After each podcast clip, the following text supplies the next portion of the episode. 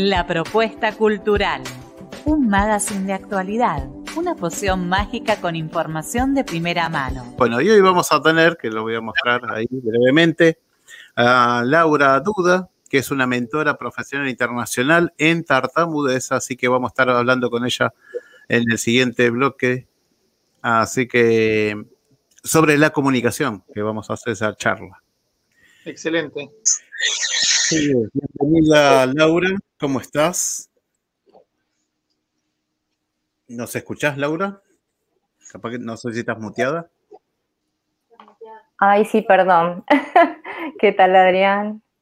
¿Cómo estás? bueno, con Javier, acá compartiendo tu, tu, tu, ah, tu, video. Bueno, la verdad que es muy clara en todo. Y Laura Leticia Duda es mentor profesional internacional en tartamudez, mentor speaker, mentor Sherpa. También hace poco ha terminado un diploma de prevención y atención de la tartamudez en la Universidad Iberoamericana de Puebla, México. Y actualmente está estudiando coaching. Además, está trabajando como mentora tanto para personas con tartamudez como para familiares en sesiones individuales personalizadas. Participó en eventos como en el Congreso de Comunicación Alternativa de Brasil, donde fue invitada como expositora el domingo 18 de julio pasado y realizó, eh, bueno, videos personales, entrevistas a fonoaudiólogos, personas con, que tartamudean para divulgar y concientizar cada vez más sobre nuestras características. Así que bueno, ya también dejando sus links y después los vamos a ver en pantalla. Bueno, Laura, vamos a estar charlando un poco sobre lo que es la comunicación, ¿no? Dentro de lo que es el ámbito de la tartamudez. Así que contanos ahí dentro de, como mentora, ¿no? Bueno, eh, para que la gente también haga un poco de diferenciación de lo que es un mentor y un coach, porque mucha gente suele eh, pensar que es lo mismo. Eh, lo que hace el mentor no es solamente las, las preguntas a las personas, sino que también le da respuestas y les da ciertas alternativas para que puedan llegar a los objetivos que tengan, ¿sí? Eh, la mentoría es un, llamarlo, eh, acompañamiento, ¿sí? Que se basa en la experiencia personal de la persona y también, lógicamente, si uno tiene, em, digamos, experiencia, eh, ¿cómo te puedo decir?, de estudios, ¿no? Que sirven como para eh, darles eh, un camino un poco más fácil. Entonces, en, la mentoría lo que se hace es eh, conversar con las personas, por ejemplo, que tienen tartamudez, saber cuál es la meta que quieren, porque no todos quieren lo mismo digamos. Hay personas que se sienten cómodas con su tartamudez y su objetivo quizás no es ser fluidos, sino que, por ejemplo, eh, son muy ansiosos o tienen miedo en circunstancias particulares, como estar frente al público, dar una lección si es un adolescente o, tener una charla en, en un ámbito de trabajo y no se sienten seguros. Entonces, el mentor, en base a lo que experimentó en su vida, le puede dar consejos de cómo estar este, abordando esas situaciones, ¿no? de comunicación. Sí, sí. ¿Y, qué es lo que, además de como mentora, ha hecho mejoras, ¿no? En, tu, en tu vida, ¿no? También, además del día a día y, como, con esta tarea? Eh, si vos hablas de mejoras en el habla, eh, sí. Digamos que hay dos circunstancias que la gente tiene que conocer también. Eh, todas las personas con tartamudez somos diferentes.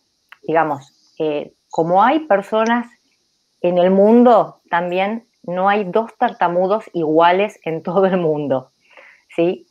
Eh, todos tartamudeamos diferentes tenemos situaciones de vida diferentes em, y situaciones comunicacionales diferentes que pueden influirnos más o menos en nuestra tartamudez, en forma personal. Entonces, em, en caso particular, por ejemplo, yo cuando no había concurrido a un fonoaudiólogo especialista, me trababa muchísimo más. Si bien mi tratamiento fue muy corto, lo que más me ayudó a ser un poco más fluida es justamente poder hablar abiertamente que tengo tartamudez. O sea, cuando uno más lo quiere ocultar, porque esa fue una etapa de mi vida también, que yo quería ocultarla y para estar haciendo eso, las personas con tartamudez, no digo que todas, pero muchas emplean sinónimos cuando hay alguna palabra difícil que no podemos decir, que no nos sale, porque nosotros presentimos el momento del bloqueo, de cuando nos vamos a quedar como congelados y que la palabra no sale. Entonces, cuando lo presentimos, automáticamente cambiamos palabra y seguimos. Y parecemos no tartamudos, pero eso se llama tartamudez encubierta. Cuando uno puede hablar libremente, porque la comunicación es, eh, es algo que sale en forma automática. No es que uno piensa tengo que mover la boca, tomar aire, sacar aire, o sea, es en automático. O sea, la comunicación uno no sabe cómo funciona internamente.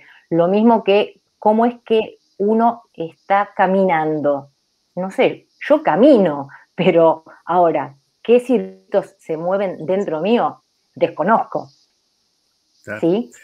Eh, eh, yo, en mi caso, fueron dos cosas. Una, el poder estar diciendo abiertamente que tengo tartamudez, porque siempre fue como un tabú. Todo el mundo sabía que yo tartamudeaba, me veían tartamudear, pero nadie preguntaba nada, nadie decía nada, eran otras épocas.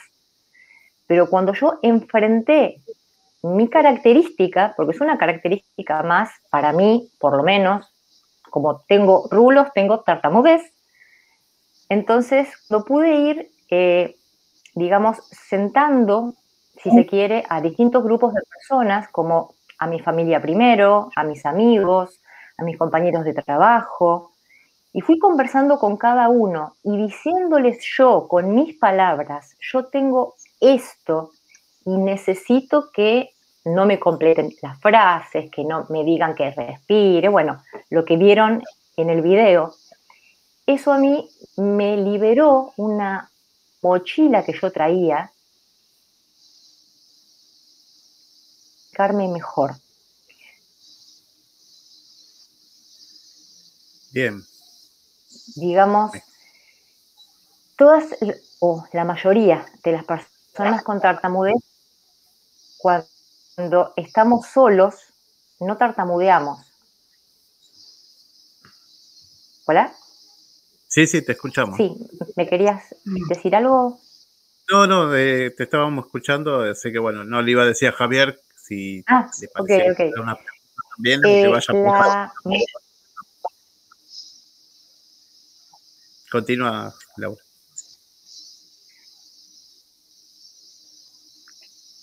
Ok. No, no sé, ¿bien? Sí. Eh, la mayoría de las personas que tartamudeamos cuando estamos solos, sí, sí, sí.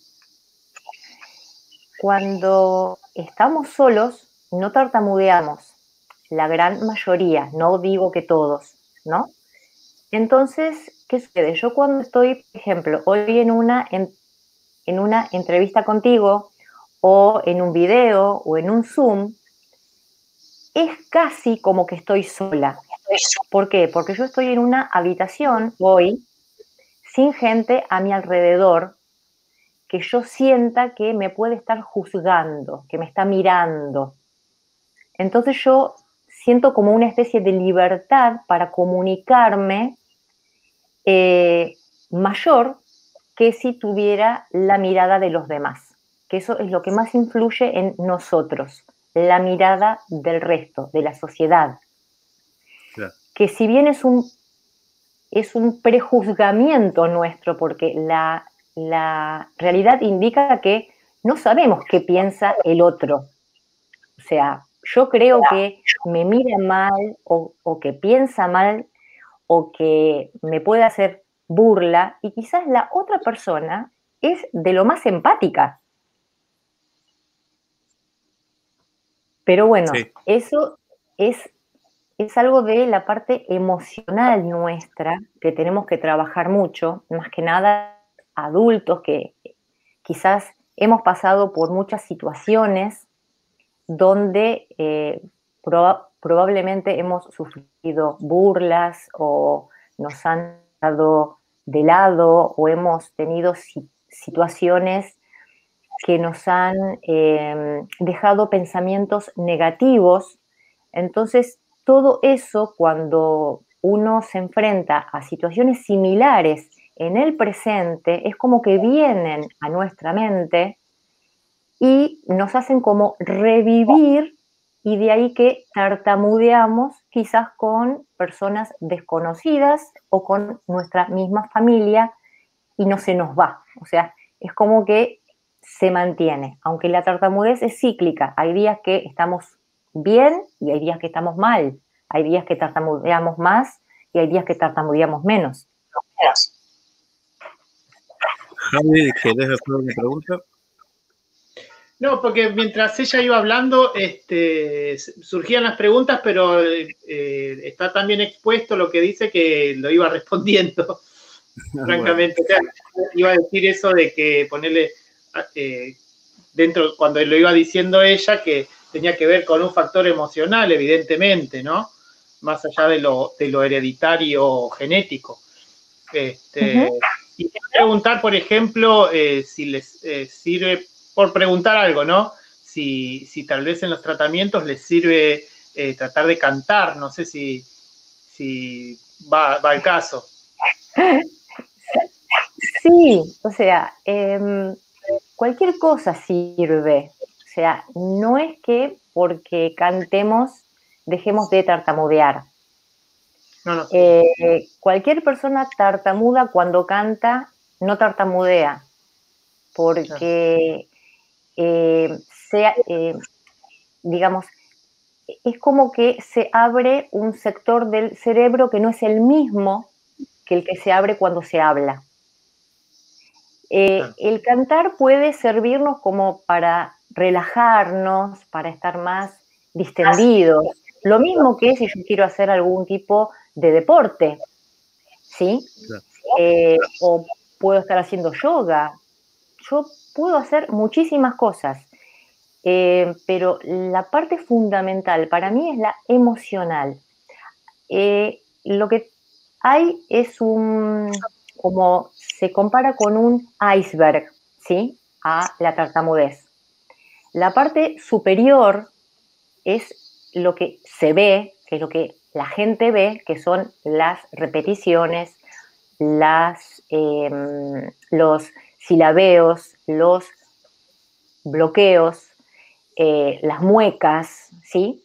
Y lo que está debajo del agua, digamos así, son todos los sentimientos nuestros, las emociones negativas que tenemos por tener tartamudez, que es miedo, vergüenza, frustración, culpa, em, nos sentimos inferiores, eh, nos sentimos con humillación, eh, pero todo es parte de las vivencias personales de cada uno, porque como dije antes, no todos vivimos las mismas cosas, pero sí es como que concordamos en que eh, las vivencias negativas que tenemos influyen sobre nuestra tartamudez. Si, por ejemplo, yo tuve eh, una familia que no me comprendió siendo niña y me retaba constantemente o me corregía porque yo no sabía hablar bien, entonces yo crecí con un pensamiento de que mi habla era incorrecta. que era mala. Entonces yo crecí pensando entonces que yo hablo mal, no sirvo para nada, etcétera, etcétera.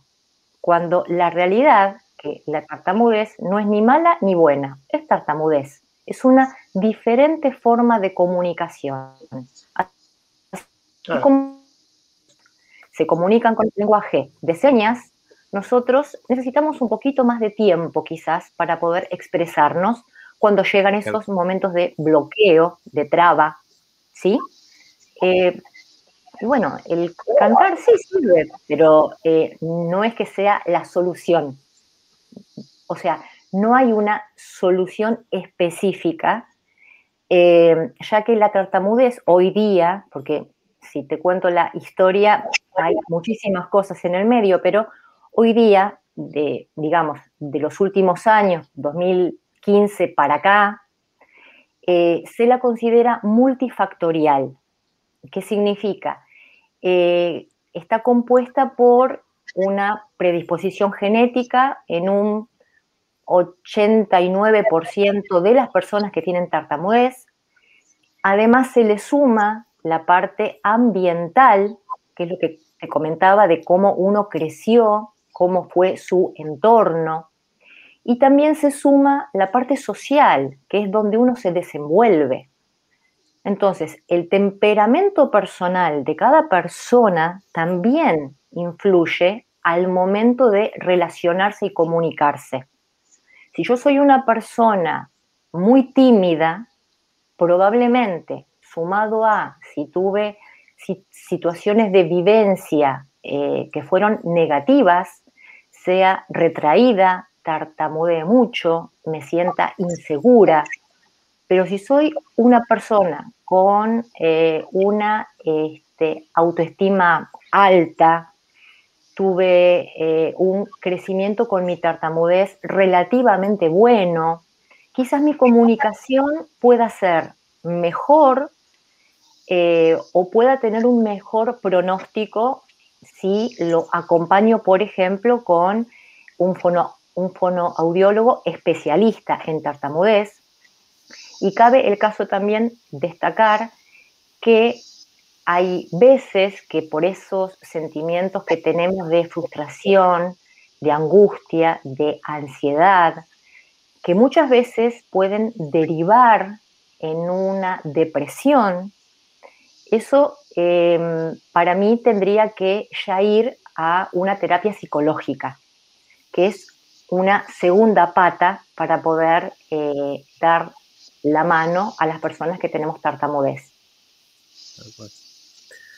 Bueno, Lauri, se nos están pasando los minutos. La verdad que obviamente no es la primera invitación que te vamos a hacer, vamos a hacer otras. Y, como para cerrar, eh, te iba a decir, nosotros otra vez con algunas personas que han pasado por el programa y, hemos he sacado una como una conclusión en algo que todos todos, absolutamente todos, en nuestra vida tenemos un grado de tartamudez en algo. No solamente en el habla, sino en alguna particularidad, ¿no? Y esto cuando yo escuchaba a la gente, ¿no? Que con, lo que vos bien explicabas hoy, que yo fui alguna vez un tart, como vamos a ponerle entre comillas, tartamudo en la matemática. Hasta que un día me dijeron, esto es así, así, así, y se me fue esa tartamudez en la matemática, ¿no? Pero bueno, entonces que esto que llamamos tartamudez existe tanto para el habla, para algunas eh, especialidades, algo o, de oficio incluso, ¿no? En los que hacemos permanentemente, que no tenemos que llegar a aprender. Otro más rápido, otro más lento, otro quizás que no lo, no, lo aprenden nunca, y otros con su trabajo de día a día, ¿no? Así que es parte de nuestra vida, como bien lo decías en los videos, y bueno, esto como para comunicártelo y bien que nos aclaraste todos hasta el momento, porque obviamente, como te dije, te vamos a seguir invitando. Vamos a poner la placa para cerrar este, este bloque con vos, Lauri, y con Javi también. Este, sobre dónde estamos, dónde están, dónde te pueden ubicar, ¿no? Contanos ahí en esta placa. Bien, bueno, eh, yo estoy presente en todas las redes sociales más, digamos, más que nada estoy en, Facebook, en Instagram, en Spotify, donde hago podcast, sí, también, y videos en YouTube. Y para los que quieran contactarme por la mentoría, que no solamente es eh, para personas con tartamudez, sino también para familias, o de repente una empresa o un, colegio, un instituto que necesite saber sobre tartamudez, también doy charlas. Entonces me contactan al, al, al mail o al, al al WhatsApp. Este, y si no, en, Instagram hay un link donde están eh, los contactos, así que bueno. Ahí sí, ahí les comento el mail. claro, tartamudes y yo, arroba gmail.com o al WhatsApp 11 35 70 92 17 de 10 a 17 horas para hacer las consultas o turnos acá con Laura Duda. Javi, ¿le querés hacer alguna última consulta? Ya si vamos cerrando el programa. Sí, conoce tartamudos famosos. Uf. Empezando desde, desde Moisés. Eh, te puedo nombrar a, eh, a ver, Marín Marilyn Monroe, eh, em, Bruce Willis, eh, Nicole Kidman, eh, Julia Roberts, Jorge Luis Borges. Ah.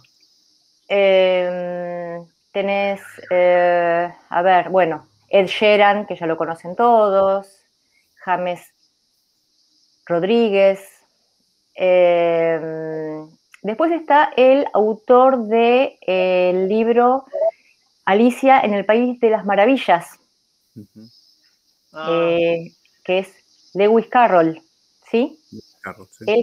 Él, quería ser seminarista y no lo dejaron por ser tartamudo y se dedicó a la escritura. Bueno, le fue bien. sí, tal cual. Tal cual. Quizás sea tartamudo para el habla, ¿no? Pero no para otras cosas, así que bueno. Exacto. Lauri, Javi, muchas gracias. Así que bueno, vamos a estar en contacto nuevamente, Lauri. Javi, nos vemos el próximo miércoles. Bueno, gracias a todos por vernos acá a través de la propuesta cultural, acá en la propuesta radio streaming. Y bueno, continuamos acá con la programación con Vuelos CAF, con la licenciada Fabiana Mastrangelo, hablando sobre Egipto. Venimos desde allí, así que bueno, es una como para continuar con la programación. Gracias, chicos. Que tengan buenas noches y nos vemos. Chao, gracias. Buenas noches.